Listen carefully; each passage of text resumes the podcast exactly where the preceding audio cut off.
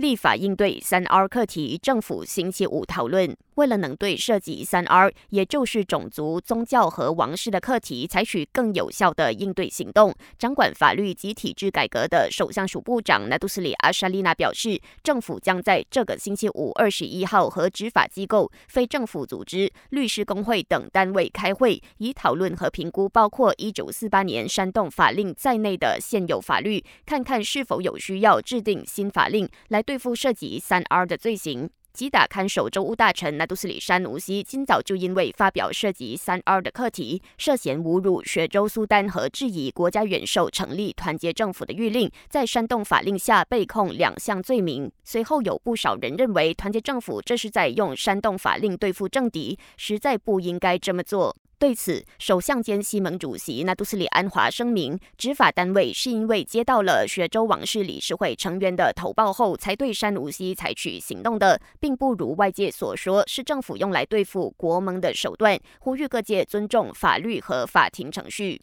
同时，安华表示，政府基本上会避免援引煽动法令，只是因为山奴西的案件牵涉到王室和马来统治者，一旦涉及相关课题，政府就不会妥协，以避免引发更多不健康的政治辩论。副首相兼乌统主席纳杜斯里阿莫扎西则以过来人的身份呼吁山奴西，如果认为自己没有错，法庭将是他回答所有指控和自我捍卫的最佳平台。感谢收听，我是资琪。